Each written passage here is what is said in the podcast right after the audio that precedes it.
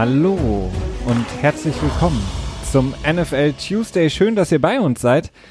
Ähm, Woche 5 ist hinter uns und die NFL gibt uns mal wieder alles, was wir brauchen, um so etwas wie einen Podcast zu generieren, um eine neue Episode zu machen. Nicht nur die Spiele, die natürlich auch viele Überraschungen mal wieder beinhaltet haben. Nein, auch die ganzen Geschichten drumherum ähm, in der NFL zeigen mal wieder, dass die NFL einfach sehr, sehr viel Gesprächsstoff bietet. Ähm, jetzt in dieser Woche Jay Gruden wird gefeuert von seinem glamourösen Besitzer Dan Snyder in einem 5 Uhr Meeting, warum auch immer in einem 5 Uhr Meeting. Zeitgleich sagt sein Bruder John Gruden, dass er die beste Zeit seines Lebens hat, nachdem er den ersten Back-to-Back-Win in der Liga eingefahren hat, seit ich glaube 2008. Bei, jetzt wird ähm, Jay Gruden in Washington ersetzt von Bill Callahan, dem vorherigen Offensive Line Coach. Interessant ist da, er hat beide jetzt damit ersetzt, denn er hat auch schon mal John Gruden ersetzt, als dieser nach Tampa ging bzw. gegangen wurde, hat er ihn in Oakland ersetzt. Und die beiden ungeschlagenen Teams, die jetzt noch nach Woche 5 in der Liga rumlaufen, sind die San Francisco 49ers nach ihrem Sieg gegen Cleveland und die New England Patriots. Beide, wie gesagt, ungeschlagen und wir erinnern uns gerne, welche Quarterbacks das sind. Jimmy Garoppolo bei den 49ers ehemals als der vielleicht, ja, der übernehmen sollte, könnte für Tom Brady in New England, der Schatz von Genau, der, der Schatz von Bill Belichick und der Quarterback, der geholfen hat, dass diese beiden Teams die beiden ungeschlagenen Teams in der Liga sind, war im Sonntagnachtspiel Jacoby Brissett, auch ehemaliger New England Quarterback. Also ähm, viele, viele interessante, schöne Stories, die sich momentan um die NFL-Woche ranken und darüber wollen wir natürlich sprechen. Das mache ich wie immer mit Christian. Ich grüße dich. Hi. Hallo Felix. Auch interessant, dass ich das äh, das erste Mal, dass ich einen Sounddrop droppe, bevor ich überhaupt selber rede, aber ja. Auch nicht schlecht. Ähm, die Woche 5, wie gesagt, äh, viele Spiele, einige Überraschungen. Größte Überraschung wahrscheinlich äh, das Spiel der Kansas City Chiefs beziehungsweise der Indianapolis Colts bei den Kansas City Chiefs. Die erste Saisonniederlage, damit die erste, ähm, ja, die erste Niederlage für Kansas City, damit nicht mehr ungeschlagen in der Liga. Ähm, und dann natürlich auch weitere Spiele, die schon so ein bisschen überraschend sind, über die wir sprechen wollen. Aber wir fangen vielleicht erstmal mit der ja momentan heißeren Debatte an und zwar das Thema Washington. Wir haben gestern in unserem Petspot in der aktuellen Episode das Spiel der New England Patriots in Washington ausführlich besprochen und auch schon so ein bisschen natürlich auch auf die Entlassung von Jay Gruden geschaut. Können das jetzt nochmal machen, Christian. Die Entlassung war natürlich abzusehen. Im Grunde genommen, viele in Washington haben gesagt, das war eigentlich schon letzte Woche erwartet worden, dass Jay Gruden vor die Tür gesetzt wird er scheint relativ happy zu sein, also zumindest, ich möchte nicht sagen happy, aber zumindest scheint es ihn nicht großartig zu stören, dass er von seinem Besitzer in diesem 5 Uhr Meeting morgens früh vor die Tür gesetzt wurde. Ja, ähm, ich meine, wir haben ja gestern ausführlich über Washington geredet und dass wir einen, ähm, eine, eine tiefe, naja, ich will jetzt nicht das, das, das schlimme V-Wort sagen, aber ähm, Desympathie gegenüber dem Besitzer des äh, Teams, das sich in Washington DC beheimatet fühlt, hegen, Dan Snyder. Äh, das ganze Franchise wirkt extrem dysfunktional, auch wenn man schon zurückdenkt an die Geschichte damals, wo Robert Griffin III äh, quasi gewascht wurde von seiner Beinverletzung, von seiner, ich weiß, eine Knieverletzung, mhm, das ist schon ja. wieder so lange her ähm, und dann quasi sich möglicherweise seinen Körper so zerschossen hat, dass er halt das Starting Quarterback Potenzial verloren hat damals. Äh, extrem viel dysfunktionale Geschichten, die man aus Washington immer wieder hört und hört und hört. Äh, John Gruden, der jetzt auch keine wirkliche glorreiche Karriere in Washington hingelegt hat, er war jetzt Jay. zwei, vier, äh, stimmt, Jay, Entschuldigung. Es ist nicht so einfach mit zwei Nachnamen, die dann beide auch noch so ähnlich klingen mit dem Vornamen. Also ja, ähm, zwei Winning Seasons, eine Playoff-Teilnahme, okay, das ist nicht wirklich, äh, wirklich viel. Dazu muss aber auch gesagt sein, dass, dass äh, die Quarterback-Frage immer irgendwie ein Problem war mit Kirk Cousins, dann das, die ganze Geschichte, dass er über zwei Franchise-Tags quasi am äh, an das Team gebunden wurde, aber das Front Office ihm keinen langfristigen Vertrag geben wollte, was dann dazu geführt hat, dass äh, dass Cousins das, das meiste Leverage, also die, den, den längsten Hebel so ungefähr gefühlt ever in der Free Agency hatte, vielleicht ähm, zumindest in den letzten fünf Jahren. Davor wird es dann wahrscheinlich Peyton Manning gewesen sein äh, und ihm dann einen voll garantierten Vertrag eingebracht hat am Ende. Ähm, ja, es ist ein Franchise, das ist irgendwie, keine Ahnung, also es ist ähm, problematisch in vielen, vielen, auf vielen, vielen Ebenen. Du hast es angesprochen, dysfunktional auf jeden Fall, deswegen auch mein, meine Vermutung, dass Jake Gruden nicht unbedingt super am Boden zerstört gewesen sein muss, nachdem er, wie gesagt, ja, entlassen wurde. Die Problematik ist natürlich einfach für Jay Gruden. Er hatte relativ zu Beginn seiner Karriere in Washington Erfolg. Er war ja im Grunde genommen der das, was heute Kyle Shanahan, Sean McVay sind, eben diese junge offensive-minded Coach, der eben frischen Wind reinbringt in so ein Team, frischen Wind auch generell in die Liga bringt, was das Offensive Play Calling angeht. Damit hatte er am Anfang ein bisschen Erfolg. Problem für ihn war einfach, und das ist wirklich fast unerreicht, die Verletzungsmisere in Washington. Das, du hast es gerade eben angesprochen, RG3 ist nur einer der Namen, wir haben wirklich viele, viele großartige Spieler in Washington, die kaum ja, auf dem Platze sind jetzt ganz aktuell, brandaktuell natürlich Alex Smith, natürlich, der sich ähm, im letzten Jahr das Knie so sehr verletzt hat, dass es überhaupt fraglich ist, ob er überhaupt nochmal Football spielen wird.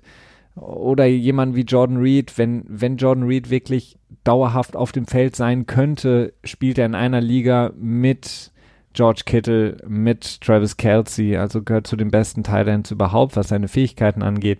Aber er hat im Grunde genommen nie wirklich mehrere Spiele aneinander rein können. Und das hat sich extrem durchgezogen. Deswegen ist für Jay Gruden sehr unangenehm gewesen die letzten Jahre. Er hat immer damit so ein bisschen spaßeshalber gesagt, ja, okay, ich, ich glaube im letzten Jahr fing das an, als er gesagt hatte, auf die Frage, ob er denn nächste Woche noch Coach sei, ich guck mal morgen, ob meine Keykarte oder meine Schlüssel noch funktionieren. Das hat er dann jetzt auch nach dem Sonntag, nach der Niederlage gegen New England gesagt. Er wurde dann ins Büro zitiert, da haben die Schlüssel noch funktioniert offensichtlich. 5 Uhr morgens, auch ich verstehe nicht warum. Ähm, und wurde dann entlassen. Jetzt äh, kannst du, was, was, was würdest du vorschlagen, Christian? Wo, wo, wo soll es für, für Washington hingehen? Sie haben, viele haben jetzt berichtet, dass Dwayne Haskins, den sie in der ersten Runde gedraftet haben, dass es da in dem Draft War Room im Grunde genommen zwei Lager gab. Das eine hat gesagt, den wollen wir nicht, das andere hat gesagt, den wollen wir. Offensichtlich das mit mehr Macht hat sich dann durchgesetzt und hat ihn gedraftet. Ja, Dan Snyder, ne? Wurde, ihm wird nachgesagt, dass er quasi der, der, äh, der Faktor hinter, hinter Haskins war. Und jetzt sind sie auf dem besten Weg, sich im Grunde genommen mit Teams wie Miami, den Jets und Cincinnati um den First Overall Pick wieder zu streiten. Denn man kann nicht davon ausgehen, dass Callahan, der jetzt eben als Interim Head Coach da ja, reinspringt, irgendwie mehr Siege holen kann als eben die gerade genannten Teams. Ja, ähm, also rein, wenn ich mir das jetzt so von der Storyline-Building hier anschaue, nächste Woche gegen die Dolphins, der Toilet Bowl schlechthin, wenn du so möchtest, in Woche 5 äh, zwei Teams, die mit keinem Sieg dastehen und äh, zwei Teams, bei dem kaum jemand denkt, dass am Ende der Saison mehr als vielleicht drei Siege insgesamt zwischen den beiden vielleicht aufgeteilt sind oder fünf, ich weiß es nicht genau. Ähm, bietet sich eigentlich ja perfekt an zu sagen, okay, komm, wir starten jetzt Haskins, wir haben einen, einen äh, machbaren Gegner vor der Brust, nehmen dann vielleicht auch so ein bisschen so ein bisschen Elan mit, beziehungsweise Momentum mit in die, in die kommende Saison, geben Haskins so ein bisschen, okay, so ein bisschen Sicherheit. Das, das ist halt so ein typisches NFL-Ding. Das ist so eine typische Geschichte, die passt perfekt da rein. Die wird wahrscheinlich auch der Grund dafür gewesen sein, warum Jay Gooden jetzt gefeuert wurde, um halt dieses Spiel noch mitzunehmen. Denn danach sieht das Schedule die nächsten äh, ja, drei Wochen nicht wirklich einfach aus. Da geht's dann nämlich gegen San Francisco, die Vikings und gegen Buffalo.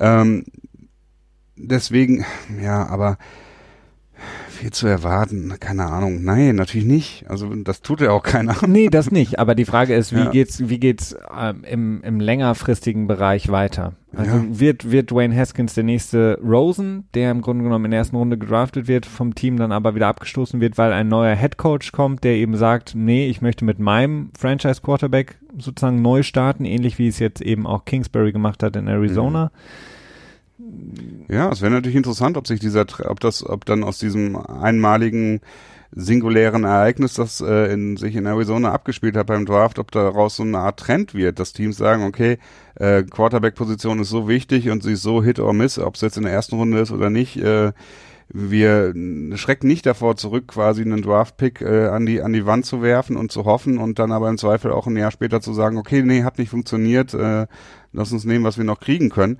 und äh, wir versuchen es nochmal.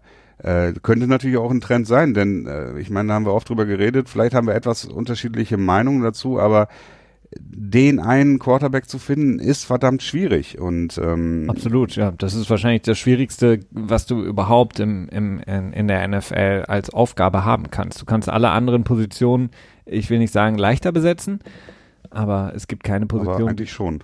ja, aber eigentlich schon, genau. Es gibt eigentlich keine Position, die so schwer zu besetzen ist wie die des Quarterbacks. Von daher, ich meine, ja, der Name, der natürlich direkt wieder aufpoppt, auch schon seit dem letzten Jahr, ist Lincoln Riley, der momentan Oklahoma Head Coach ist.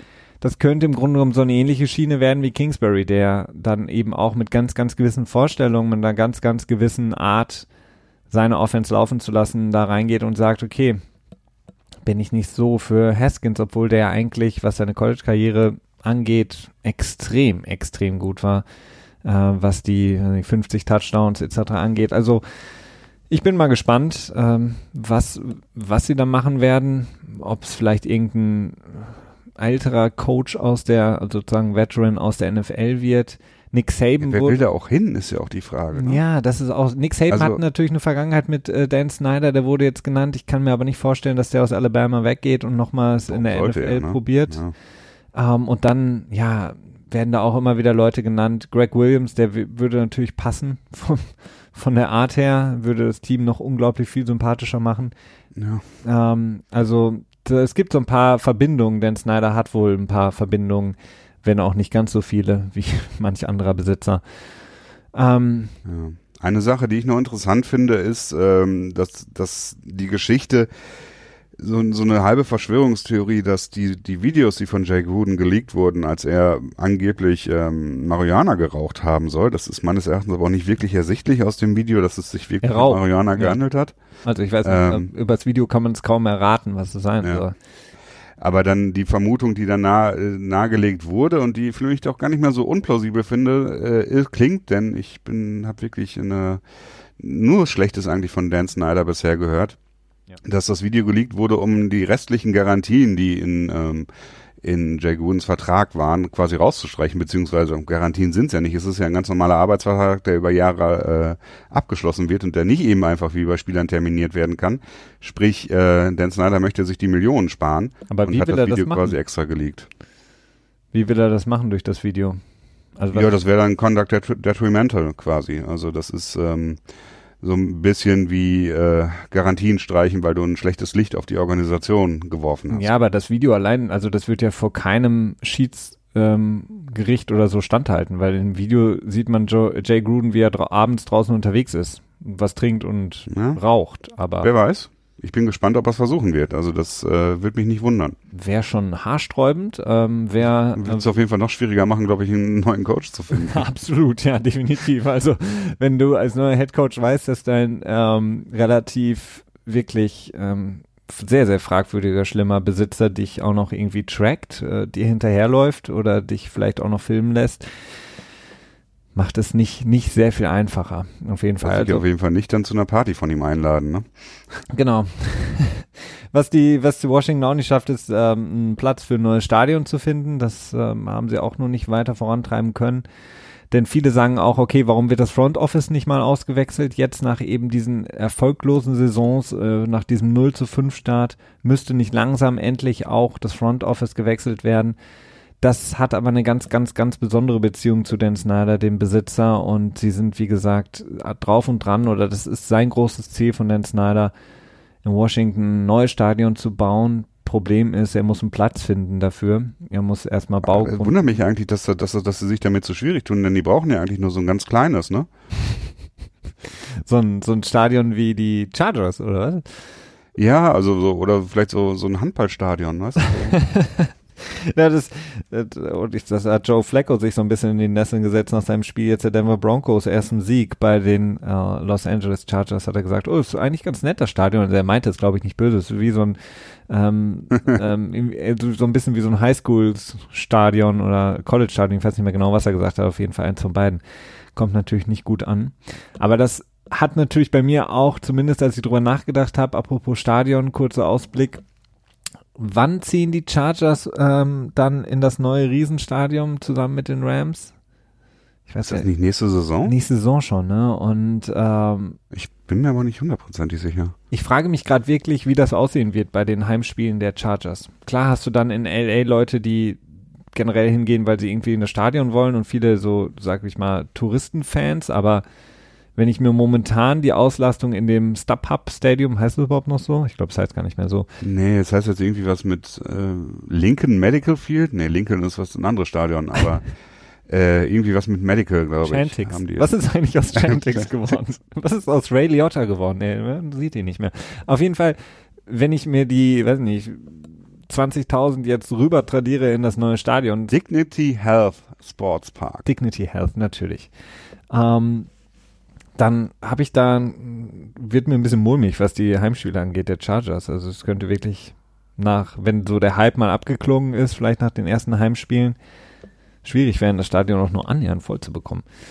Ja gut, das ist ja immer das Problem in LA, dass du, ähm, dass du da viele, viele verpflanzte Leute hast, die nicht quasi in der Region geboren sind, sondern nur beruflich dort aktiv sind und dann dementsprechend nicht so eine so eine, so eine Bindung haben zu dem Ort selbst und dass Teams sich da deswegen klassischer immer ein bisschen schwer getan haben, äh, weswegen ja LA auch immer mal wieder Markt war in der NFL und dann wieder nicht und ähm, ja, schlussendlich ähm, wird, glaube ich, genug Geld reinfließen, dass es äh, nicht wirklich problematisch ist. Aber was jetzt so, so ein Home-Field Advantage angeht für die Chargers, äh, ja, da wird sich erstmal zeigen müssen. Da werden sie wahrscheinlich relativ erfolgreich für sein müssen.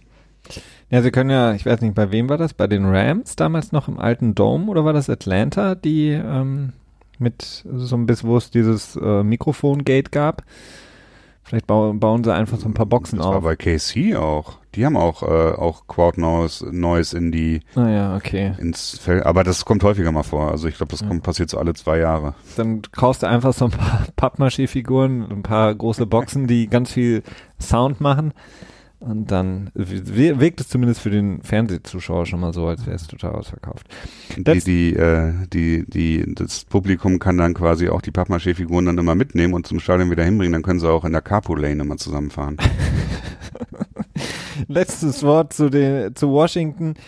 Wir können auf jeden Fall sagen, dass Callahan der neue Head Coach, wen wundert es, jetzt heute, Stand heute, sich nur nicht zur Quarterback-Situation geäußert hat. Colt McCoy wird wahrscheinlich starten. Ah, die Frage ist natürlich, wie viel Sinn macht das momentan jetzt noch nicht, einfach mal Haskins die Chance zu geben. Aber gut, das werden wir zum Ende der Woche dann erfahren. Das wäre eigentlich jetzt das perfekte Spiel, finde ich, für Dwayne Haskins, um zu starten. Ja, es wird, ich glaube, es wird sehr schwierig werden, äh, sich rechtfertigen zu müssen, wenn er die ganze Saison nicht wieder nicht äh, gestartet wird. Denn alle werden sagen, so jetzt ist doch eh alles verloren, guckt doch, was ihr an ihm habt oder so. Ähm, ich glaube, das äh, wird schwierig durchzuhalten, ihn nicht zu starten und zu gucken, was, was sie an ihm haben. Kommen wir vielleicht, ähm, beziehungsweise wir haben gestern in unserem dezidierten Pet-Spot natürlich ausführlich drüber gesprochen. Vielleicht eine News, die wir noch jetzt einbringen können in Bezug auf die New England Patriots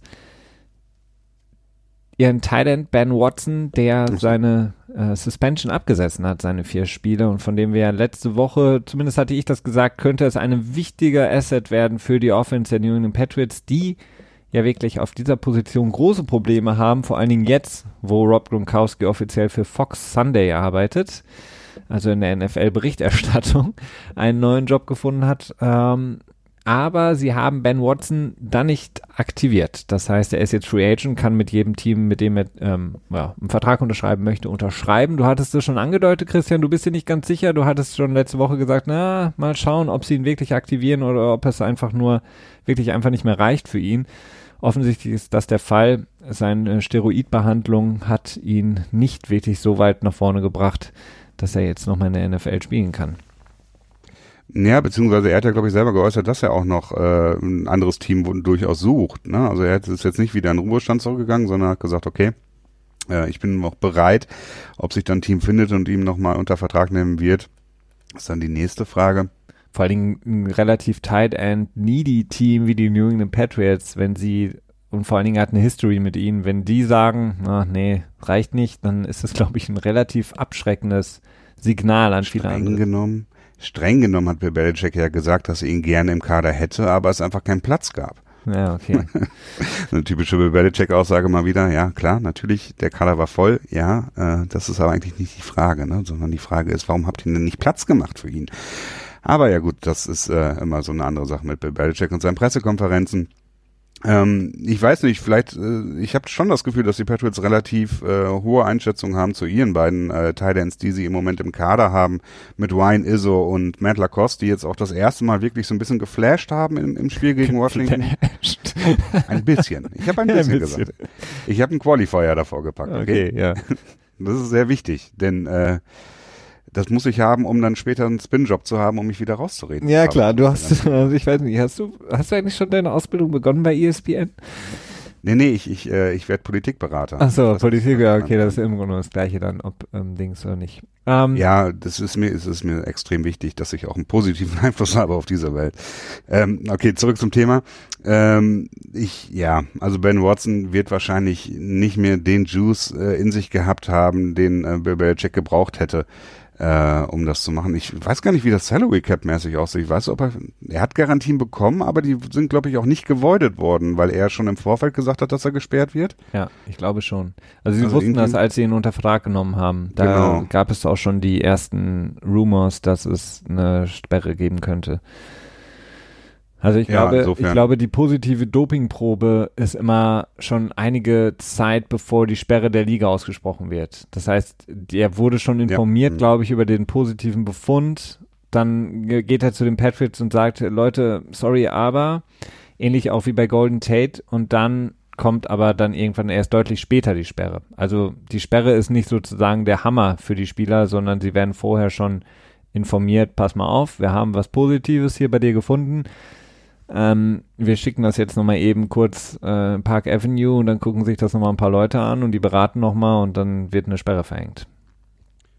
Ja, so ungefähr läuft das. Ja.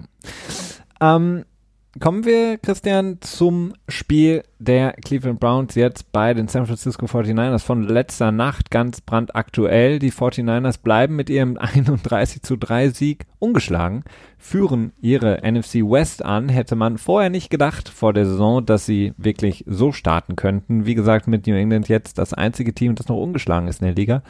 Und sie haben ein Ausrufezeichen gesetzt, muss man wirklich sagen. Die Defense der 49ers extrem stark. Baker Mayfield, der weiterhin sehr, sehr große Probleme hat. Ähm, 8 von 22 nur 100 Yards und zwei Interceptions, auch wenn jetzt nicht beide Interceptions sein Fehler war. Trotzdem sah das wirklich sehr, sehr, sehr traurig aus, was Cleveland da auf die Beine stellen konnte. Nur, ich glaube, sie hatten im dritten, Ende des dritten Viertels gab es eine Stat, die war extrem bezeichnend. Da hatte ähm, San Francisco mehr Punkte insgesamt, als die Browns in dem gesamten Viertel an Yards geschafft hatten. Mhm. Und ich glaube, die San Francisco 49ers hatten da irgendwie, weiß nicht, 23 Punkte, 21, 22, sowas um den Dreh und äh, Cleveland hatte irgendwie 20 Yards geschafft und da waren schon neun Minuten gespielt, also.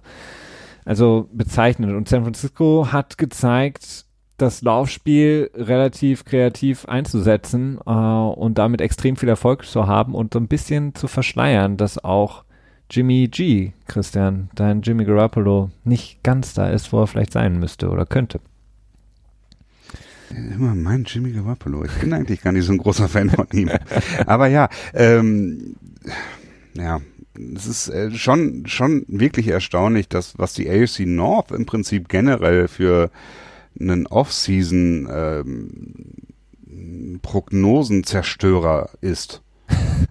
Kannst du mir folgen? Ja, ja wir, wir haben sehr viel von ihnen erwartet, aber die äh, ja, schmieren alle total ab momentan. Genau. Also das ist wirklich schon schon bezeichnend, denn äh, Baltimore ist auch wirklich alles andere als das definitiv, was du dir vorgestellt hast und äh, selbst ja. als das, was ich mir vorgestellt habe. Also sie untertreffen selbst meine Vorstellung und ich war ja auch eher so äh, lauwarm, nur äh, quasi auf dem auf dem Bandwagon der der Ravens äh, im Vorfeld dieser Saison.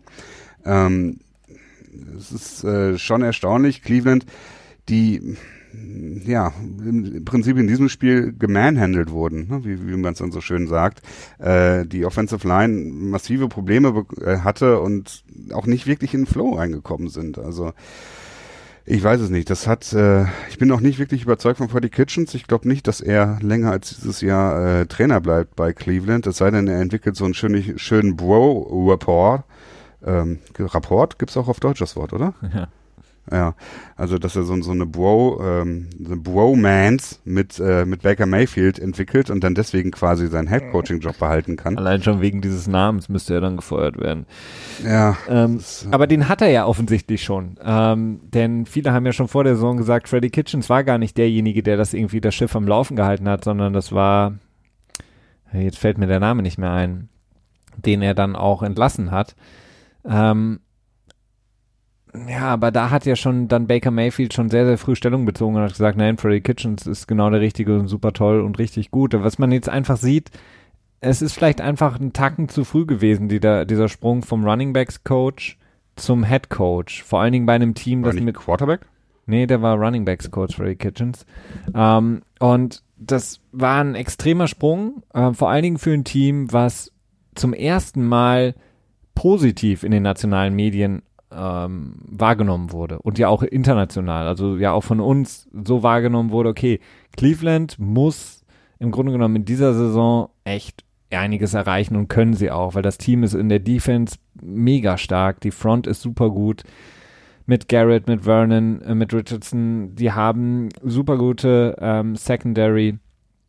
Klar, die sind jetzt teilweise verletzt, aber sie haben genau. dann ähm, Jarvis Landry oder Beckham, ähm, David Njoku, sie haben tolle ähm, O-Line, hätte man vor der Saison denken können, auch wenn sie da ein paar Abgänge hatten.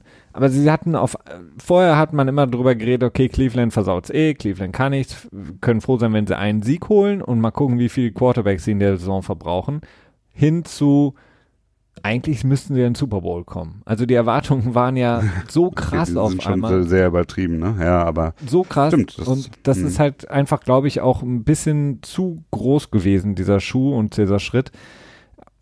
Und dann kommen halt einfach Probleme dazu, ne? Die ich, ich weiß nicht, ob das zu groß, also ich weiß nicht, ob die Erwartungen zu hoch waren, denn äh, du hast eine starke Defense, definitiv, du hast äh, eine zumindest passable O-Line und du hast mit Jarvis Landry und, und Odell Beckham und Callaway als eigentlich sehr guten dritten Receiver, Nick Sharp als Running Back, also du hast da, das du ist immer das, das da- berühmte Tal Talent auf dem Papier, ne? Ähm, schon eine ganz schön große Menge, finde ich. Ja, du hast wahrscheinlich die beiden oder zwei der besten oder vielleicht sogar das beste Receiving Duo in der Liga. Das muss man ja einfach sehen, was die, Ja. was die, was die Zahlen auch angeht und was die Fähigkeiten angeht. Was auch die Möglichkeiten angeht, wie du sie einsetzen kannst, weil beide kannst du über das komplette Feld verstreuen. Also du kannst beide aus der Slot, du kannst mit beiden Endarounds laufen, du kannst wie Oder Beckham jetzt auch noch für Trickplays einsetzen, du kannst mit ihnen wirklich tief gehen. Also du kannst mit beiden alles machen. Von daher war die Erwartung natürlich gro also groß im Sinne von, dass sie positiv abschließen müssen diese Saison, aber von jetzt auf gleich dann Super Bowl, ja, es ist halt Ja, extrem gut, das hoch. Ist, äh, das Und- ist halt schon übertrieben, ne? Und man darf halt auch nicht vergessen, Baker Mayfield ist in seinem zweiten Jahr und Baker Mayfield macht halt immer noch sehr, sehr viele Fehler, die er nicht machen darf. Und ich, ich habe es vor der Saison gesagt, ähm, dass ich glaube, dass sie nicht in den Super Bowl, äh, nicht in die Playoffs kommen. Ähm, wenn sie so weitermachen, definitiv nicht. Ähm, sie müssen irgendwie was ändern. Also Baker Mayfield braucht deutlich mehr Hilfe. Also die, das Problem ist einfach, sie, sie kommen zu schnell in Rücklage und wenn Mhm. sie auf Baker Mayfield vertrauen müssen, dass er 30, 40 Mal in einem Spiel wirft, dann kommen halt sehr, sehr viele Fehler auch dabei rum momentan noch. Und es, es ist zu leicht für die Defense, das zu lesen einfach. Weil er wirklich dieser One-Look-Quarterback momentan noch ist. Quasi der Mitch Trubisky aus Cleveland. ja, oder der Chase Daniels aus Cleveland. Ach, aus, aus äh, Chicago. Ähm, oder andersrum. Du hast recht, ja. Ja, Baltimore können wir vielleicht ganz kurz noch anreißen, haben ähm, ein relativ äh, unterhaltsames. San Francisco noch eben abhaken. Oh ja, San Francisco haben wir gar nicht abgehakt, du hast völlig recht. Ähm. Also ich bin ähm, noch so ein bisschen skeptisch, also was, was diese zu Null äh, Position von San Francisco angeht, denn äh, die Gegner, die sie bis jetzt geschlagen haben, sind äh, mäßig beeindruckend halt. Ne? Also, ja gut, das, müssen steht- wir aber dann auch über New England sagen. Aber da haben wir gestern im ja, tue ich auch die ganze Zeit. im Petspot schon drüber gesprochen. Ich glaube, Also wenn ich was sage, ist ja alles, was, was, was die Patriots machen, ist überragend stark, aber bitte bedenkt, gegen wen es ging. Also das ist doch, ähm, Ja, und ich kann mich nur wiederholen, das, was ich gestern sagte. Ein Sieg ist mehr, wer, also spricht mehr für das gewinnende Team als äh, für den vielleicht vermeintlich schwächeren Gegner. Im es Sinne gibt von. keine, es gibt keine schlechten Siege in der NFL, ne? Und es gibt, äh, du kannst nur die Gegner spielen, die du auf dem Kalender stehen hast. Ja, und das haben ja auch Teams in dieser Saison schon, also gegen vermeintlich schwächere Gegner verloren. Von daher. Ja, aber dein, äh, du traust nur nicht so ganz San Francisco, weil was, was, was beunruhigt dich noch so ein bisschen? Jimmy G oder? Ja, das zum einen, zum anderen, äh, ich weiß es nicht. Äh, also, das ist, das war im letzten Jahr schon so, als als sie mit, ähm, Gott, wie hieß nochmal der der Ersatzquarterback? Shit, jetzt fällt mir der Name nicht ein. Ähm, ja. Ich Ja. komme gerade auch nicht drauf. Ähm, sehr gut, gut, dass wir einen Podcast über Football machen, ne? Ja. Ähm, und mit George Kittle, der so im letzten Jahr so mega abgegangen ist und den Rekord für die meisten Yards hatte oder für die meisten Touchdowns von Tight Ends? Yards, Yards glaube ich, ne? Ja. Ja. Ähm, das wirkt alles so, so unecht irgendwie auf mich noch. Und äh, was das Spiel anging, ja, es war extrem dominant. Ähm, jetzt Kyle Juszczyk ist jetzt auch verletzt und ist wahrscheinlich für, na, wir wissen es noch nicht genau, ne? Aber so eine MRA, MA, äh, MCL. MCL-Verletzung, genau. Kyle Juszczyk Genau. mit einer MCL-Verletzung raus. MRI wird heute gemacht. Das heißt, Genau. es könnte eine längerfristige Verletzung sein. Sah auf jeden Fall so ein bisschen so aus. Kyle Juszczyk vielleicht mit der wichtigste Spieler in der Offense, zumindest. Genau, der als ähm, als Fake Fullback so, aber eigentlich auch nicht als schlechter Fullback, also nicht, dass ihr mich ja falsch versteht, also er macht seinen Job blocking mäßig schon ganz ganz gut, aber als so ein richtiger Fullback halt eben auch nicht, weil er einfach viel zu beweglich ist. Ich weiß es nicht. Ähm, äh, ja, ich weiß es nicht. Also San Francisco irgendwie ich ich traue dem Braten einfach noch bei weitem nicht. Ja, es ist halt, ähm, Cleveland hat unter Beweis gestellt, dass sie gegen den Lauf extrem schwach sind. Äh, San Francisco hat unter Beweis gestellt, dass sie extrem variabel sind, was ihr Laufspiel angeht. Sehr, sehr gut sind, was ihr Laufspiel angeht. Ihre O-Line extrem stark gespielt hat. Und sie eben zwei Running Backs haben, die unterschiedlich sind, aber auch Gleiches können und einfach auch extrem, extrem vielseitig einsetzbar sind. Und das war sehr, sehr beeindruckend, was Kyle Shannon da an, ähm, ja, Run-Play gecallt hat. Ich glaube, George Kittle ist für mich momentan der beste Tight End in der Liga, weil er einfach Ja. einen unglaublichen Speed hat. Mhm. Ähm, das hat man, ich, zum Beispiel bei dieser Endaround, die er gelaufen ist, relativ früh im Spiel, sieht man selten. Also ich habe mir gedacht, wow, wenn du überlegst, das ist ein Tight End, der auch im Blocking sehr, sehr gut gespielt hat. Also der hat auch seinen Teil ja beispielsweise bei dem langen Touchdown-Run dazu beigetragen, dass ähm, Matt Breeder eben diesen freien Weg hatte. Also Mhm.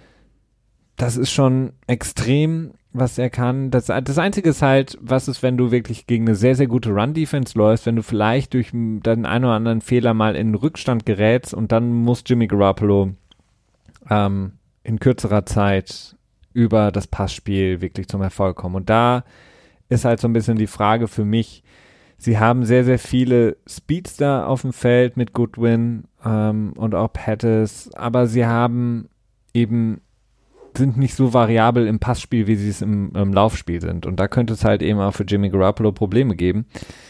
Ähm, von daher, ja.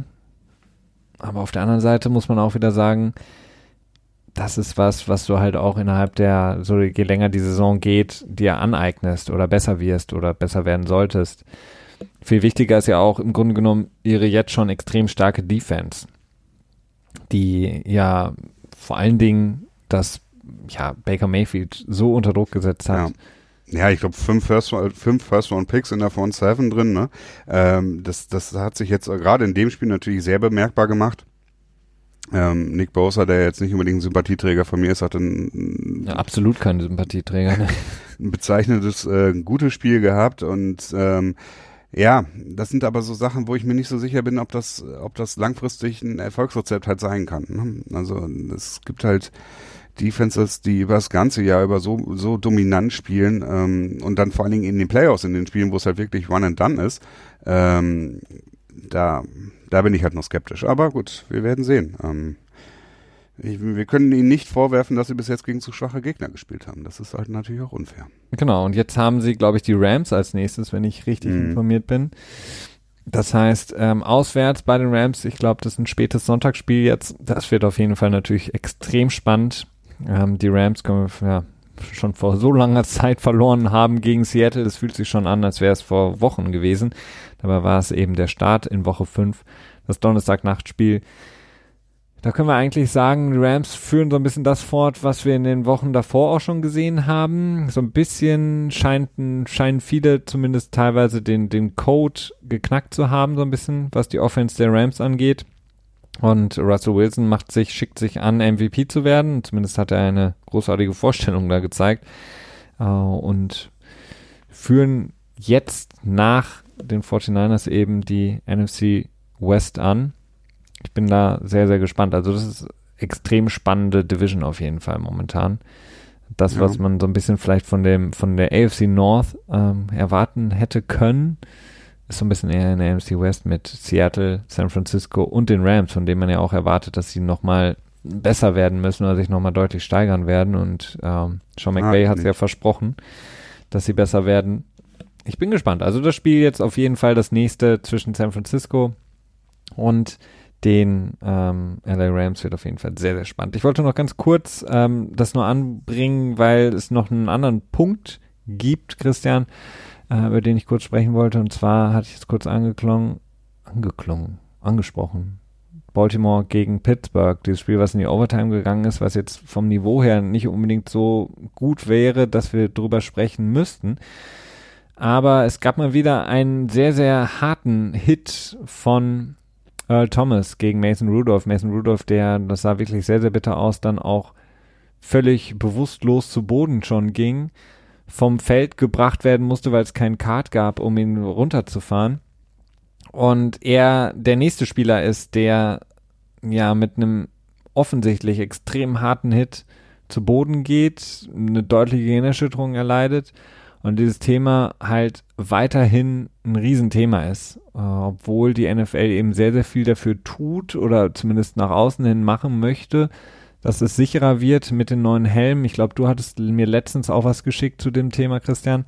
Und auf der anderen Seite Earl Thomas, der jetzt nicht gesperrt werden soll. Und viele sagen, hey, ihr habt letzte Woche zu Recht Vontaze Perfect gesperrt. Das, was Earl Thomas gemacht hat, muss eigentlich in die gleiche Kategorie eingeordnet werden. Hm. Ich muss sagen, ich habe den Hit gar nicht mehr so vor Augen, ehrlich gesagt. Ich, hab, ich, ich gucke sowas ungern mehrmals und ich habe es in dem Moment dann, glaube ich, ähm, Nee. Beschreib du das mal bitte, Felix. Naja, Mason Rudolph äh, eben äh, aus der Pocket raus und Earl Thomas kommt halt mit Fullspeed auf ihn zu und sowohl mit, ja, im Grunde mit seinen Schultern, Oberarmen ähm, und Kopf geht er eben gegen den Kopf von Mason Rudolph. Na gut, wichtig ist ja die Frage, wenn er gesperrt werden sollte, ist, hat er den Kopf runtergesenkt? Und wenn ich mich jetzt ganz oh, das ist ja auch schon wieder so lange her mit der Helmet-Regel. Es gibt ja zwei verschiedene Stufen. Die eine Stufe ist, ähm, den Helmet runternehmen und mhm. quasi damit Kontakt zu initiieren. Darum geht, dabei geht es, glaube ich, noch nicht mal um, äh, um Helmet to Helmet, sondern egal, irgendwo an Körper. Das ist halt eine 15-Yard-Penalty. Und das andere war ja, wenn er dann quasi noch diese, die, diese gerade Position einnimmt, diese durchgestreckte Körperhaltung einnimmt, zusätzlich, ne, also dass er quasi wie so ein äh, Speer wird. Ja. Ähm, und dann den Kopf noch senkt, dann wird es auch eine Penalty mit mit äh, folgender Stra äh, Sperre. dahinter. Und das ist die Frage, ähm, das habe ich jetzt nicht mehr so ganz im Blick und kann das dementsprechend nicht ganz beurteilen.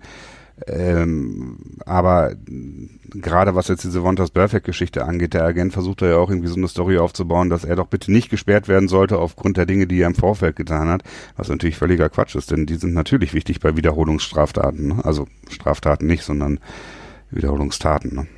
Ja, also bei dem, ich mag Earl Thomas, ähm, deswegen muss ich mir auch wirklich ganz ehrlich die Frage stellen, war es ein, ähm, Hit ähnlich wie Want is Perfect? Und ich komme zu dem Schluss, ja, weil Mason Rudolph hatte den Ball schon geworfen und ähm, Earl Thomas hätte in dem Moment noch reagieren können. Also er hätte entweder mehr abbremsen können oder er hätte ähm, zur Seite, was auch immer, oder meinetwegen hätte er ihn im Oberkörper hitten, was auch immer. Aber er ist wirklich, er hat den Kopf nicht wirklich gesenkt, sondern er hat ihn so ein bisschen so zur Seite genommen aber geht halt mit seinem Kopf ganz klar an den, ähm, ja, in den, in den Kinnbereich von Mason Rudolph, also in frontal in den, in den Helm rein. Und das ist in meinen Augen auf jeden Fall ein Hit, der vom, den man vermeiden kann oder den der Verteidiger in dem Moment vermeiden kann. Und Mason Rudolph, ja, geht halt komplett zu Boden, ist völlig aus, ähm, völlig bewusstlos auch diese Sache mit dem Kart ist dann natürlich nochmal extra nervig und schlimm, dass das nicht verfügbar war und er ähm, ja laufen musste, was in der Situation, glaube ich, extrem unangenehm ist. Aber ähm, das ist das ist keine das ist keine Penalty und auch keine Ejection. Ich habe es mir gerade nochmal angeguckt jetzt. Ja. Er senkt den Kopf nicht. Also ja, aber er dreht ähm, ihn weg den Kopf so ein bisschen und er initiiert ja, mit seinem Kopf auch einem, im Grunde genommen den Hit. Also ja, es ist nicht so, so ganz wie ich klar. das verstehe, ist es keine Penalty. Also ist es eine Penalty? Obwohl, selbst da bin ich mir gar nicht mehr sicher, ob es eine Penalty ist. Denn er ist ja er ist ja nicht defenseless, er ist aus der Pocket raus. Im Prinzip ist er ein Runner in dem Moment und ähm, dann hat er ja auch nicht mehr diese Quarterback Protections. Ja, aber jeder ähm, Shot äh, oder ähm, Schuss sozusagen in den Nacken-Kopfbereich ist eine ähm, Penalty. Nee. In dem, so wie das da passiert, doch. Ja, eine Penalty. Also es ist oh. definitiv eine Penalty, würde ich sagen. Aber gut, das würde. Ja, aber es ist auf jeden Fall keine Sperre. Das ist, äh, das ist es auf keinen Fall. Was ist auf jeden Fall äh, zwei Sachen, die wir dann vielleicht ansprechen können, Christian, das, was du mit den Helmen nochmal angesprochen hattest, beziehungsweise mir auch nochmal weitergeleitet hattest, dass Ich glaube, ich hatte das getweetet auch, ne? Ich, genau, du hattest es, glaube ich, getweetet, ja. dass die NFL da im Grunde genommen, vielleicht kannst du es nochmal kurz wiederholen, sehr, sehr viel versucht zu machen, ähm, aber im Grunde genommen alles so ein bisschen Wandfarbe ist, was sie nur. Ja, ja, genau. Es ist halt alles ähm, irgendwelche PR, wenn du so möchtest, ne? Äh, es war ein Artikel aus, ähm, aus dem Internet, den ich da retweetet hatte. Das Problem ist, die Helme, die es heutzutage gibt und die es wahrscheinlich auch in der näheren Zukunft geben wird, die helfen nicht davor, ähm, Gehirnerschütterungen äh, zu verhindern. Das können sie gar nicht, denn es ist, es ist genauso, als äh, wenn du jetzt mit einem, ob du jetzt mit einem SUV gegen einen Baum fährst mit 100 oder mit einem Trabi. Ne? Äh, das geht um, um die Knautschzone, die, obwohl, ja, okay, das ist jetzt auch vielleicht ein schlechtes Beispiel, denn 100 Stundenkilometer ist auch vielleicht ein, für ein SUV zu viel, aber du hast keine Knautschzone. Das heißt, du hast nur eine sehr geringe Strecke, in der das, in der die Beschleunigung quasi abgebremst werden kann in dem Kopf, in dem Gehirn oder das Gehirn dann dem, in dem Moment. Und da helfen Helme halt einfach nicht. Das ist, das können die, das können die physikalisch nicht. Und ähm, dann diese ganze Zeit immer da rumzutun und zu sagen, ja, wir haben jetzt hier diese Helme und dann haben die dieses blöde diese blöde Tabelle mit den grünen Balken, die dann suggerieren soll, dass der Helm irgendwie besonders sicher ist. Ja gut, der ist dann halt in den getesteten Bereichen besonders sicher. Äh, vor allen Dingen sind sie besonders sicher dabei, äh, quasi ähm, Schädelbrüche zu verhindern. Da sind halt Helme extrem gut bei. Aber für, für Gehirnerschütterung können sie relativ wenig tun. Speziell diese, diese äh, Subconcussions, wie sie genannt werden, also diese diese gehirnerschütterungsähnlichen Ereignisse, die aber nicht so stark sind, dass sie daraus eine komplette Gehirnerschütterung wird. Das sind diese ruckhaften Bewegungen, die zum Beispiel Offensive Linemen und Defensive Linemen regelmäßig tun. Im Grunde genommen bei Auch jedem die sollen besonders Snap. schädlich sein im Sinne für CTI. Und ähm, das Problem ist halt überhaupt nicht gelöst. Und das Problem ist meines Erachtens auch nicht lösbar, wirklich lösbar, solange die NFL quasi die Regeln nicht massiv einschränkt oder sogar vielleicht sagt, okay, ihr tragt jetzt keine Helme mehr, sondern wie beim Rugby im Prinzip nur so Kappen, damit die Leute anfangen, äh, deutlich vorsichtiger quasi umzugehen. Ne? Oh Gott. Also, ja, das, nee, so blöd es klingt, ja, ja, aber klar, das ist im Prinzip die beste Lösung, ne? also das, das Protective Gear rauszunehmen, weil die dann halt deutlich vorsichtiger agieren. Schon, aber da musst du natürlich auch einigen Leuten erstmal verbieten, ja. überhaupt weiterzuspielen. Also äh, nicht nur Montes Perfect, sondern auch seinen ja. Teamkameraden ähm, hier Richie Incognito und all den Leuten musst du dann erstmal sagen, du nicht mehr oder Andrew Sendejo oder wie sie alle heißen, die im Grunde genommen äh, ja sogar Merch haben oder produzieren, äh, der, auf dem dann steht, T-Shirts, auf denen dann irgendwie Hard Hitting oder whatever steht und sich eben dafür feiern lassen. Aber was man nicht verhindern kann, sind die Gehirnerschütterungen, was aber vielleicht helfen könnte, nicht um Gehirnerschütterungen zu verhindern, sondern um einfach die Behandlung dessen zu erleichtern oder einfach den Umgang damit wäre ja wieder das Thema Marihuana beziehungsweise medizinisches Marihuana zuzulassen. Es gab jetzt in den letzten Wochen sehr, sehr viele ehemalige Profis, die zumindest gesagt haben, dass sie, nee, die nicht nur zumindest, sondern die ganz öffentlich gesagt haben, ich habe vor jedem Spiel, nach jedem Spiel Marihuana konsumiert. Ich war im Grunde genommen dauerhaft auf Marihuana während meiner Spielzeit und es waren ja, ganz bekannte Namen wie Kevin Johnson, der hat das sehr ausführlich beschrieben, warum er das gemacht hat, wieso er das gemacht hat, aber dann auch Percy Harvin, beide Wide Receiver, haben gesagt, sie haben kein einziges Spiel ohne Marihuana genommen überstehen können und auch vor allen Dingen in, in den Phasen nach den Spielen immer wieder zu Marihuana greifen müssen, um einfach diese Schmerzen ertragen zu können, die ja auch entstehen, ohne dass du jetzt eben eine Gehirnerschütterung hast, sondern auch häufig das eben das, was du angesprochen hast, diese Subconcussions oder auch diese Mikroerschütterungen des Gehirns, die einfach dazu führen, dass du Kopfschmerzen, Migräne etc. bekommst. Und äh, ich bin mal gespannt. Also ich fand es interessant, dass über einen relativ kurzen Zeitraum mehrere ehemalige Profis sich ähm, öffentlich gemeldet haben und gesagt haben, yo, ähm, das habe ich gemacht. Ich bin mal gespannt, ob es da irgendwann in naher Zukunft ein Einlenken der Liga geben wird, dass sie eben sagen werden, okay, ja, wir erlauben das jetzt, weil ähm, es, ich, auch Leute wie, wie Josh Gordon, der nicht nur wahrscheinlich wegen Anxiety, sondern auch wegen Schmerzen, ähm, ja auch gesagt hat, dass er im Grunde genommen seit dem College kein Spiel mehr sozusagen nicht high äh, bestritten hat. Es muss da, es muss da definitiv irgendwie ein Umdenken geben und zwar ganz schnell, denn ja, sonst. Äh, das das wird es auch. Also ich glaube, das ist relativ ähm, sicher, denn ähm, es, dafür fallen einfach zu viele Dinge zusammen. Zum einen ist es, dass ähm, die öffentliche Wahrnehmung von Marihuana hat sich halt extrem geändert in den letzten, ich würde mal sagen, zehn Jahren, vor allen Dingen in den USA. Du hast jetzt mittlerweile so viele Staaten, die es äh, legalisiert haben.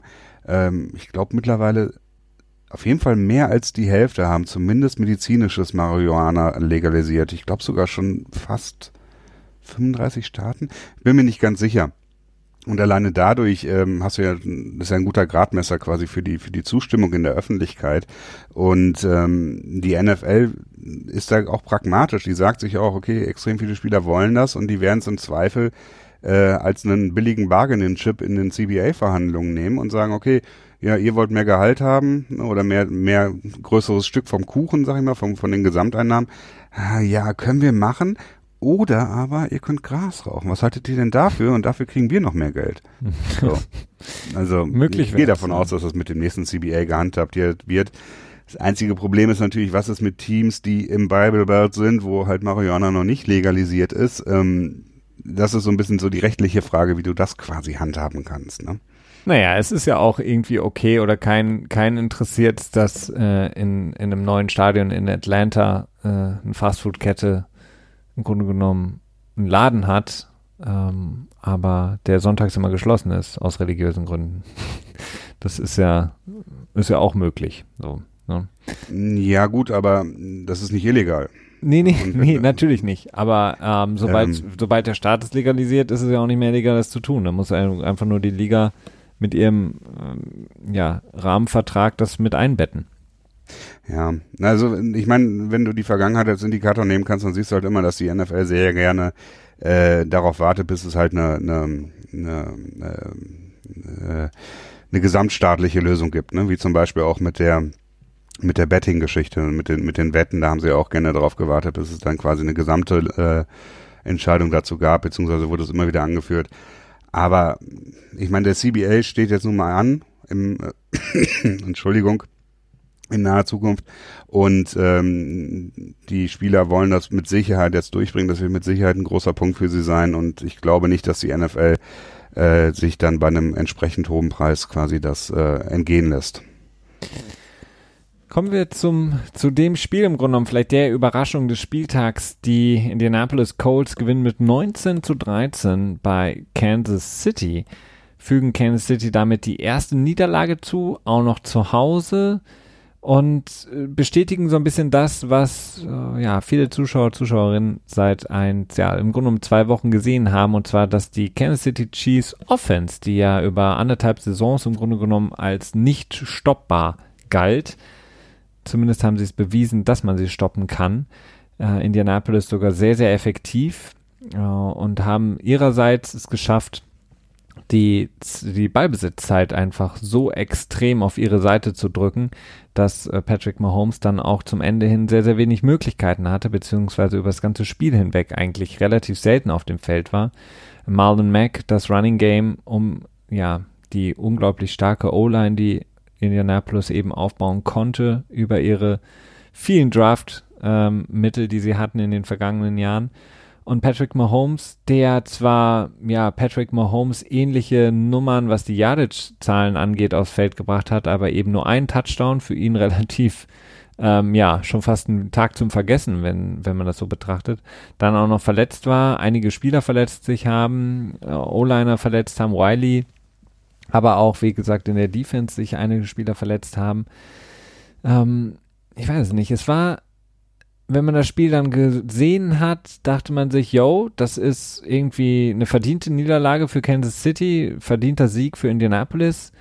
Aber es ist trotzdem irgendwie immer noch so ein bisschen komisch, dass es passiert ist für mich, oder?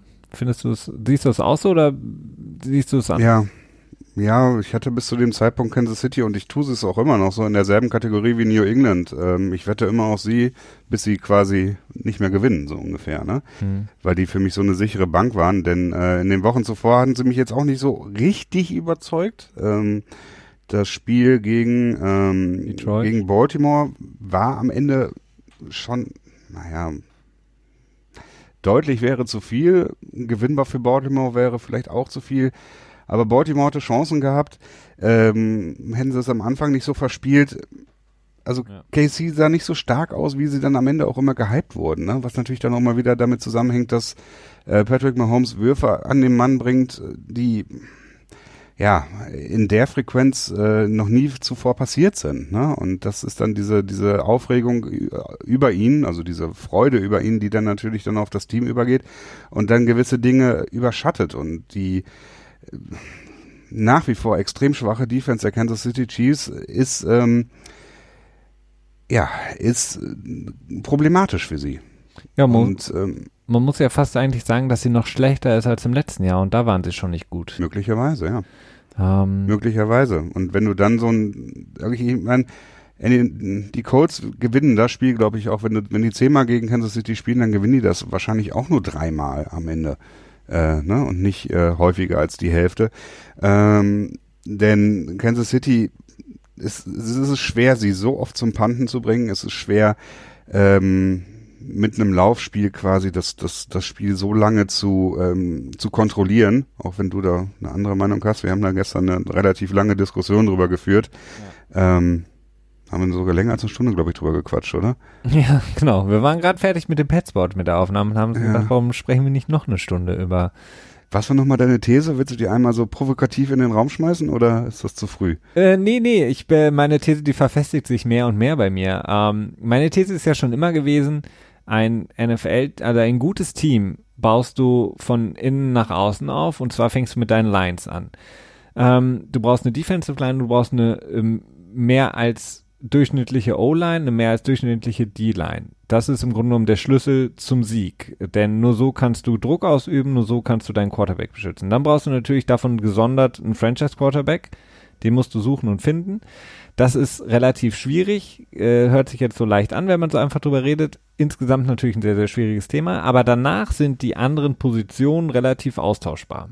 Das heißt, wir haben momentan eine extreme Bevorzugung, sage ich jetzt mal vor allen Dingen, was das Gehalt angeht, der Wide Receiver ähm, im Gegensatz zu den Running Backs. Ich glaube aber, dass beide Positionen ähnlich austauschbar sind, beziehungsweise ja, ich will nicht sagen unwichtig, weil das wäre Quatsch, sondern austauschbar. Das heißt, ich kann verschiedene Spieler einfach hin und her ähm, setzen. Ich brauche nicht diesen klaren Nummer 1 Wide Receiver, ich brauche nicht diesen Julio Jones oder äh, Chad Ochocinco in der Vergangenheit oder und so weiter und so fort, Owens, die, wie sie auch immer hießen, die diese klare Nummer 1 Rolle ausgefüllt haben, sondern ich kann das quasi viel diverser aufstellen und eben sagen, ich habe hier drei, vier Receiver und ähm, kann die eben nutzen, wie ich möchte. Und das, das Laufspiel, die Running Backs ähm, sind mindestens, wenn nicht sogar vielleicht noch wichtiger für ähm, die Offense, auch wenn das sich jetzt natürlich komisch anhört.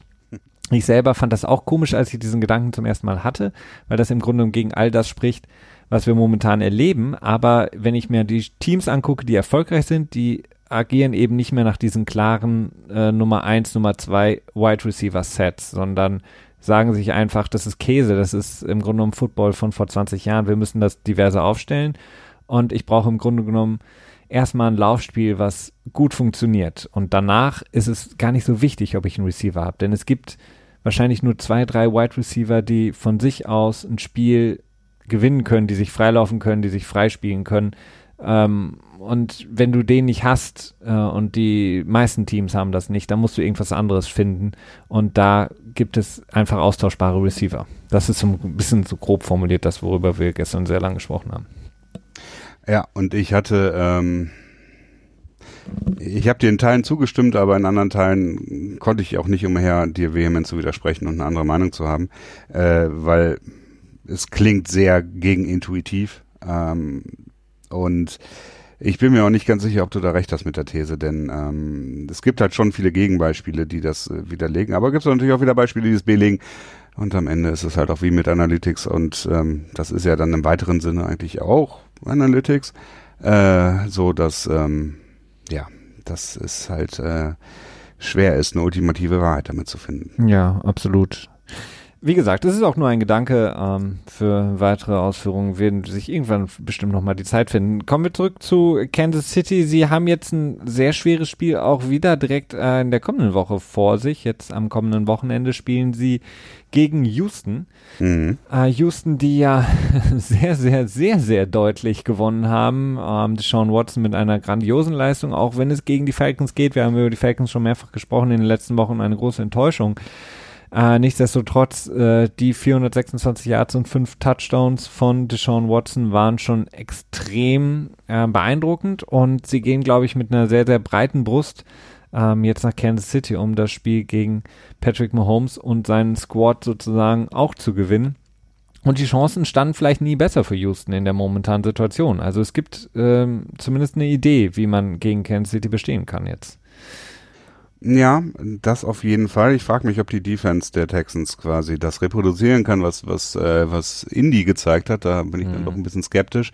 Ähm, generell würde ich aber sagen, dass, dass, dass äh, der finale Stand von 53 zu 32 der Texans über die Falcons ist so ein bisschen misleading, denn äh, bis eine Minute 58 vor Schluss war es ein Ein-Score-Game, wenn ich das richtig in Erinnerung habe. Bis kurz nach dem Two-Minute-Warning ähm, waren es nur acht Punkte, glaube ich. Und dann ist es halt äh, völlig in die Hose gegangen mit einem Score von Houston und dann danach auch noch einem ähm, Pick Six, der dann irgendwie ganz am Ende so völlig lustlos irgendwie wirkte, es äh, für in die Endzone gelaufen wurde.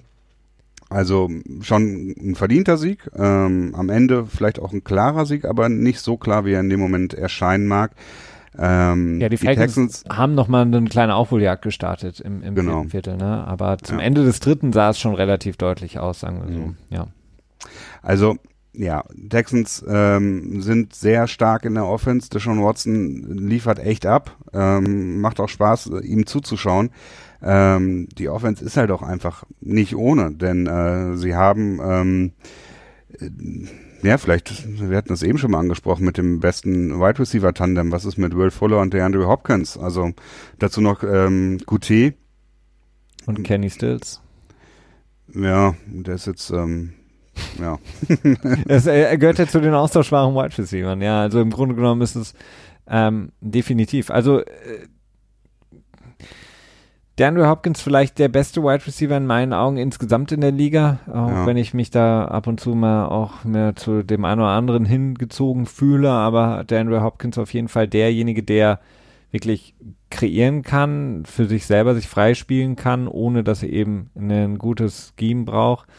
Will Fuller ist so ein bisschen, ja, er ist so ein Nebenprodukt, muss man halt auch sagen. Also jetzt, das hört sich böse ja, an, halt, aber er ist halt ein Produkt von DeAndre halt Hopkins, so. ja. Ja, ich meine, DeAndre Hopkins zieht halt mehr Coverage auf sich und das äh, macht das dann, dann halt dem zweiten Receiver, Felix, natürlich ja. auch deutlich leichter, ne? Ja, du, jeder, jeder Receiver ist dann irgendwann der zweite oder dritte. Also ich meine ja nur, ähm, ja, natürlich, du hast, das stimmt schon, er hatte ja auch ein großartiges Spiel mit 217 Yards, ich glaube drei Touchdowns hat er gefangen. Ähm, ich, also wie gesagt, es wird auf jeden Fall sehr, sehr spannend, weil was Houston auf jeden Fall kann, ist, sie haben ein gutes Laufspiel ähm, mit Duke Johnson, Carlos Hyde und auch Deshaun Watson. Und sie haben wirklich ein sehr, sehr gutes Passspiel und die ähm, Passing Attack ist wirklich sehr, sehr stark. Und Kansas hat gezeigt, dass ihre Defense wirklich sehr schwach ist. Also der Pass Rush, wenn Frank Clark, der ja auch mal raus musste, nicht da ist und ähm, hier äh, äh, ähm, Jones auch nicht dabei ist, mhm. beziehungsweise mal raus muss, ist er im Grunde genommen nicht mehr existent. Sie haben ja die Ford weg, äh, Justin Houston weg da ist nicht mehr so viel, ähm, äh, was die, was da wirklich für Furore sorgen kann. Und ja, der Rest der äh, Defense ist wirklich sehr, sehr schlecht. Und ähm, da bringt es auch nichts, wenn man dann ähm, Safety, ja, heute komme ich nicht auf die Namen, ähm, den Honey, den Honey Badger holt, äh, Tyron Matthew, das ist dann halt so, ja, ganz nett, aber der alleine bringt's halt auch nicht. Das ist äh, so ein bisschen so, wenn du eine schlechte, richtig schlechte O-Line hast, aber dann holst du dir den besten Left Tackle, den es gibt und bezahlst ihm sehr, sehr viel Geld. Es bringt halt nur nichts, weil der Rest ist halt immer noch schlecht. Und ähm, Oder du wechselst nur einen Winterreifen aus beim Auto. ja, genau. Also das wird auf jeden Fall spannend gegen Houston, das nächste Spiel gegen ja, ähm, ja Indianapolis kann natürlich happy sein. Äh, mit Jacoby Brissett schaffen sie momentan mehr, vor allen Dingen auch mit den ganzen Verletzten, muss man dazu sagen. Darius Leonard hat nicht gespielt, Malik Hooker. Ähm, schaffen sie mehr, als sie sich wahrscheinlich vorher gedacht haben, nachdem Andrew Luck in Rente gegangen ja, das ist. ist weird, ne? Ja. Also, wenn du überlegst, ich meine, ähm, verlieren gegen die Raiders, aber gewinnen gegen KC. Also. Ja gut, aber die Raiders haben auch gezeigt in London, was ja gut, das war Chicago, ne? Im Playoff also, Picture, im Playoff Picture sind die Raiders momentan drin. Darfst du nicht vergessen, ne? Ah, ja. ja, und jetzt haben sie ja auch noch Zay Jones ertradet, ne? Jetzt kann es ja richtig abgehen. Jetzt kann es richtig abgehen, genau. Du hast den Trade angesprochen. Zay Jones von Buffalo haben sie geholt. Ähm, eine Frage noch, Christian. Vermisst du Trent Brown, der großartig spielt, auch weiterhin bei den Raiders. Äh, du hast ja auch gesagt, so vielleicht war er nur so ein bisschen Produkt in New England, aber er hat dazu beigetragen, dass auch, also nicht alleine nur, aber Killian Mack keinen Sack hatte im London Game und Trent Brown wirklich, ja, weiterhin extrem gut spielt. Äh, bei den Patriots vermissen, ja, natürlich vermisse ich ihn, weil Isaiah Win gerade auf ARA ist, ne? Aber grundsätzlich würde ich den, den Move jetzt ähm, nicht kritisieren, dass sie ihn haben ziehen lassen in der Free Agency, gerade für das Geld. Ja, okay.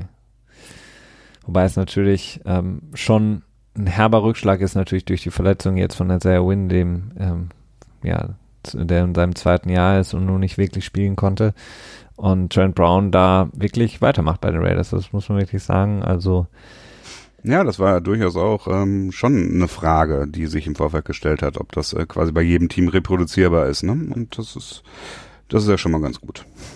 Reproduzierbar, Stichwort, ähm, muss man auf jeden Fall sagen, Teddy Bridgewater reproduziert auf jeden Fall das, was Drew Brees ihm da übergeben hat, beziehungsweise den ähm, ja, Blueprint.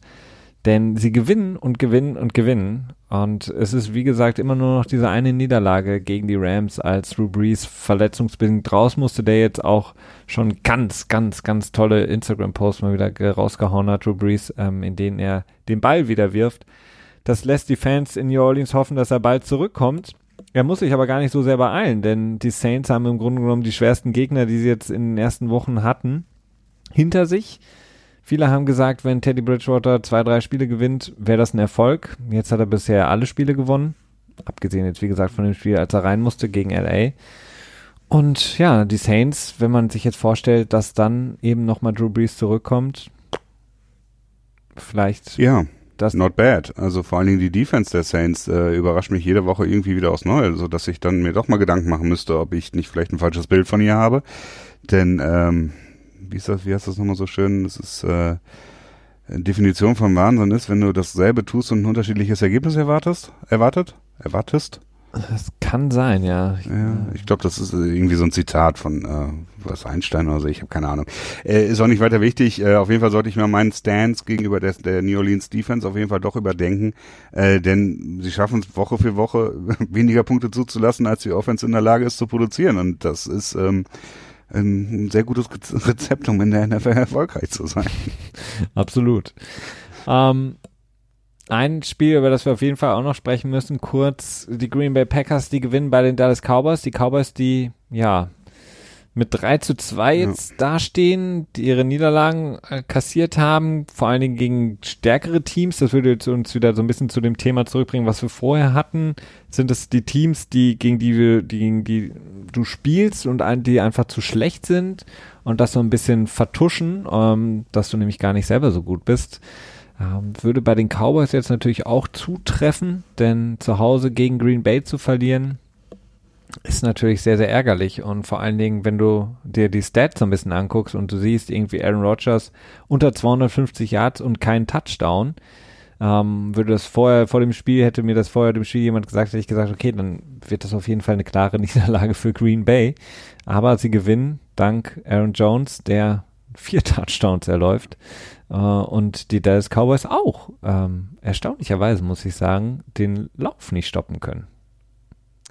Ja, ähm, das Spiel ist meines Erachtens ein bisschen sehr unglücklich gelaufen für Dallas, denn die, die Turnover waren, zumindest zwei waren tief in der Hälfte von Green Bay, äh, sehr unglücklich und ähm, wenn das nicht passiert, dann sieht das Spiel auch wieder ganz anders aus, obwohl, naja, es ist auch nicht unbedingt so pretty aussah die ganze Zeit, ne? nee. Ähm, ich weiß es nicht, also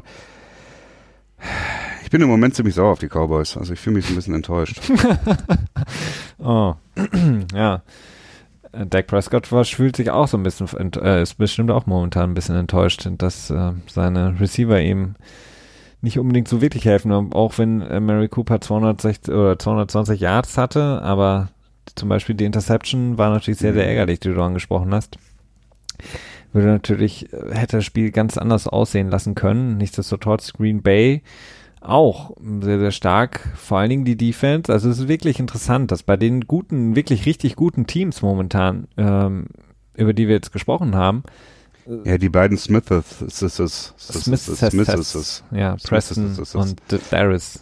Genau, die äh, schlagen halt richtig ein. Also das ist ähm, wahrscheinlich werden sich viele Green Bay Fans fragen, warum haben wir es nicht schon früher gemacht, Free Agents anzuheuern, ne? ja, ähm, aber allerdings haben wir das, was du angedeutet hast letzte Woche, wir hatten wieder so ein bisschen äh, Backup-Probleme in der Offensive Line bei den Cowboys, ne? Ähm, das ist natürlich ja. auch so ein bisschen problematisch, ähm, aber es ist schon grundsätzlich problematisch, dass Dallas im Prinzip gut da drin ist, schwache Teams zu verprügeln, aber gegen starke Teams zu verlieren, ne? Das ist, ähm, das ist wiederum kein gutes Rezept, um erfolgreich zu sein in der NFL. Lässt auf jeden Fall nicht für die Offs, äh, für die Offseason schon, doch, für da schon, aber nicht für die Playoffs unbedingt hoffen, beziehungsweise in den Playoffs jetzt dann schwierig, denn da ist es äh, selten so, dass du andere Teams äh, vor die Nase gesetzt bekommst, die du dann wie du sagst, verdreschen kannst. Ähm, es sei denn in der berühmten Double Bye Week, ne, die die Patriots jedes Jahr haben. das stimmt. Aber ist es nicht interessant auch, wenn man sich jetzt nach fünf Wochen anschaut, die besten Teams, was jetzt den, den, den Record angeht oder auch einfach auch die Leistungen angeht, haben auch die besten Defenses in der Liga. Also die New England Patriots natürlich stehen da ganz, ganz oben als das Team mit äh, 5 zu 0, aber auch San Francisco, das was wir gestern gesehen haben, die Green Bay Packers, ähm, aber auch Seattle, das sind Teams, die wirklich extrem stark in der Defense sind. Ähm, ja, in Zeiten, wenn ich mich zurückerinnere, vor anderthalb Monaten haben wir noch gedacht, okay, wird das jetzt eine Saison auch durch die Regeländerungen, in denen wir eigentlich nur noch Spiele sehen, die 45 zu 48 ausgehen? Sind es wirklich die Verteidigungslinien, die die Teams momentan nach oben pushen und besser machen als die gegnerischen Teams? Ja, ähm, das ist mir noch zu früh, um das, um das ähm, so festzustellen. Grundsätzlich ist es schon ein Trend. Also ich finde halt gerade bei den Saints ist es halt deutlich, denn gut, Teddy Bridgewater hatte jetzt dieses das erste wirklich gute Spiel, fand ich, das er, das er geliefert hat. Ähm, aber im Prinzip haben die Saints aufgrund ihrer ihrer Defense ähm, die, den Erfolg quasi jetzt gehabt, den sie hatten. Ähm, die Patriots, ja, Gut, KC spricht ein bisschen dagegen, ähm, die meines Erachtens doch ganz klar noch das zweitbeste Team in der Liga sind im Moment. Also wenn ich jetzt ein Power Ranking machen müsste, dann würde ich sie auf den zweiten Platz packen. Hm. Ähm, oder würdest du das anders machen? Ähm, nee, ich, ich glaube einfach von der ähm, Art, wie schnell sie Punkte erzielen können, definitiv. Ähm, mhm. Das heißt, aber es ist halt auch immer so, so eine Frage. Gehe ich jetzt von einem einfach nur von einem Spiel aus, vom nächsten Spiel? Ähm, bewerte ich nur ein Spiel oder bewerte nee, ich die komplette K.O.-Situation in, in Playoffs. So, so ähm, strukturiere ich eigentlich immer meine, meine ähm, Power Rankings, meine Gedanken intern. Also, also Stand jetzt ist ähm, durch die beiden Spiele Kansas City bei mir schon ein bisschen abgerutscht, muss ich sagen. Denn es ist schön und gut, wenn du so viele Punkte immer erzielen kannst. Aber wenn deine Defense nicht in der Lage ist, ähm, überhaupt irgendjemand zu stoppen, dann wird es verdammt schwierig. Und wir haben gesehen, dass sowohl Detroit als auch jetzt Indianapolis, die beide selber ihrerseits nicht unbedingt großartige Defenses haben, plus noch verletzungsbedingt äh, wirklich unerfahrene Spieler hinfahren mhm. mussten, haben es geschafft, Kansas City zu stoppen. Und ich weiß, ja, Kansas City ver, ähm, verzichtet, na, nicht verzichtet, sondern vermisst momentan einige Receiver. Sammy Watkins war jetzt auch nicht dabei. Dann gibt es noch den einen, der weiterhin spielen darf, wenn er zurückkommt nach seiner Schulterverletzung. Das sind natürlich nochmal gute Spieler, die zurückkommen. Nichtsdestotrotz, naja, ist es schon bezeichnend, dass sowohl Detroit als auch ja jetzt Indianapolis so sehr die Offense in Schach halten mhm. konnte. Ja, ich würde, wenn ich KC beschreiben würde, dann würde ich wahrscheinlich sagen High Risk, High Reward. Also das ist so ein bisschen das Ding, was Kansas City hat. Also ein extrem hoher Ceiling, ähm, aber halt auch ein tiefer Boden. Ne? Hm. Wohingegen jetzt ein Team wie, ähm, ach Gott, mein Hals. Ähm, hm, mach du mal kurz weiter, ich muss mal kurz mich räuspern. ich wollte, weiß nur leider nicht, von welchem Team du sprichst. Aber vielleicht äh, überspringen wir dann äh, dieses Thema, denn Christian, du sagst die ja. Die Saints hätte ich jetzt Saints. angebracht. Okay. Du sagst ja auch zu Recht, dass es vielleicht noch ein bisschen zu früh ist. Ähm, dann können wir vielleicht einfach so zum Ende, zum Abschluss der Episode, es sei denn, du möchtest noch ein Team oder ein Spiel nochmal extra ansprechen oder besprechen oder was dir mhm. aufgefallen ist. Lass mich mal kurz über meinen Zettel schauen. Sonst, ähm. Nee, eigentlich habe ich jetzt erstmal keins mehr. Ist auch schon spät. Ist auch schon spät, genau. Ähm, können wir vielleicht noch kurz, äh, ganz kurz anreißen, dass äh, es auch ein paar Verletzungen gab. Wie gesagt, nicht allzu viele. Wir hatten Kai Juszczyk angesprochen, als wir über das Spiel der San Francisco 49ers gesprochen haben. Es gibt noch Tony Jefferson, wichtiger Safety der Baltimore Ravens, Starting Strong Safety. Er fällt für die komplette Saison aus mit, einer, äh, mit einem Kreuzbandriss. Und dann hattest du, glaube ich, auch noch ein, zwei Namen, ne, Christian? Also Mason Rudolph ist klar, der ähm, Quarterback der Pittsburgh Steelers hatten wir angesprochen im Concussion Protocol. Je nachdem, wann der da rauskommt, wissen wir nur nicht. Ähm, ich hätte noch äh, Akeem Hicks anzubieten von den Chicago Bears, der mit ja. äh, ich habe es Gott sei Dank auch nicht gesehen, ausgekugelter Ellenbogen. Das ist, so oh, das ist dein, das ist ausgekugelte Schulter-Ellbogen ist so dein Horror, ne? Ja. ja. Nee, Ellenbogen ist nochmal so anders, weil das ist so völlig gegensätzlich, aber so wie Knie, so, ey, egal. Und ähm, äh, James O'Shaughnessy von den ähm, Jaguars, der eine erstaunlich gute ja, äh, einen guten Stint bei den Jaguars hat. Und es ist, äh, ist er jetzt auch auf AR, ich glaube schon, ne? Auch mit dem Knie, genau. Ja. Das dazu. Und Jalen Samuels, der einen sehr, sehr guten Job bisher gemacht hat, Running Back der Pittsburgh Steelers. Auch Mhm. er wird In der Wildcat. genau, Wildcat, auch eine Formation, die es eigentlich nicht mehr geben sollte, weil sie einfach total bescheuert ist. Aber okay, ähm, Jalen Samuels, der Running Back der Pittsburgh Steelers hinter Connor, der wirklich einen guten Job bisher gemacht hat, fällt für mindestens einen Monat aus. Ja, Pittsburgh sieht wirklich momentan überhaupt nicht gut aus, wenn man jetzt überlegt, sie haben Josh Dobbs weggetradet, nachdem ähm, Big Ben sich verletzt hatte, jetzt Mason Rudolph verletzt ähm, Verletzung, Verletzung, Verletzung, dann dieser sehr, sehr skurrile in meinen Augen Trade für Minka Fitzpatrick, als sie ihren First Rounder abgegeben haben. Also die Dolphins, die klatschen sich, glaube ich, in die Hände bei jeder Niederlage der Pittsburgh Steelers, denn es könnte sein, dass sie wirklich mit zwei, Top 5, ne? zwei Top 5 Picks am Ende dastehen werden. Das du wäre, wie ich bei meinem Madden-Franchise immer. das geht sonst nur am Computer. Ähm, Aber da bin ich eigentlich immer traurig, wenn ich nur, nur, nur vier Picks in den Top 10 habe. ja. Ähm, du tradest wahrscheinlich mal deine Number One Receiver weg, weil man die nicht braucht, ne? Ja, man, äh, Ja. Du, du sagst, bei dem Franchise hast du immer, egal wo, welchen Spieler du draftest, der hat einen Vierjahresvertrag und im vierten Jahr wird generell entweder verlängert oder weggetradet. Also niemand geht bei mir in der Free Agency weg, denn es gibt keine Compensatory Picks. Das ergibt ja überhaupt gar keinen Sinn, quasi dann Spielern äh, nicht noch das letzte dabei rauszuholen. Und äh, ein guter Trick ist auch immer ein, äh, ein Second Round Pick aus diesem Jahr kannst du eigentlich fast immer gegen einen First Round Pick im nächsten Jahr tauschen. Also so kannst du dir so ein kleines, ähm, so ein kleines Vermögen aufbauen. Das gab's jetzt für alle noch kostenlos dazu, eine kleine Lehrstunde, wie man sein Madden-Franchise aufbaut und erfolgreich werden lässt. Und dann machst du dann immer zehn Jahre nach vorne simulieren, oder? Nee, das mache ich, das ist immer, das ist meine Exit-Strategie, wenn ich keinen Bock mehr habe. dann gucken, wie es dann mein Nachfolger quasi in den Sand setzt. Ja, sehr gut.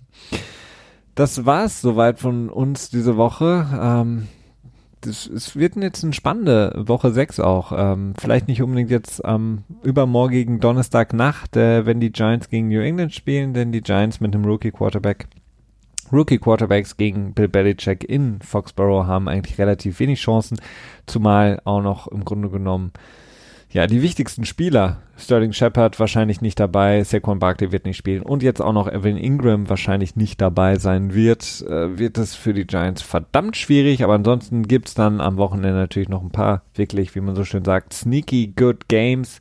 Philadelphia gegen Minnesota, eins Oh. der frühen Spiele.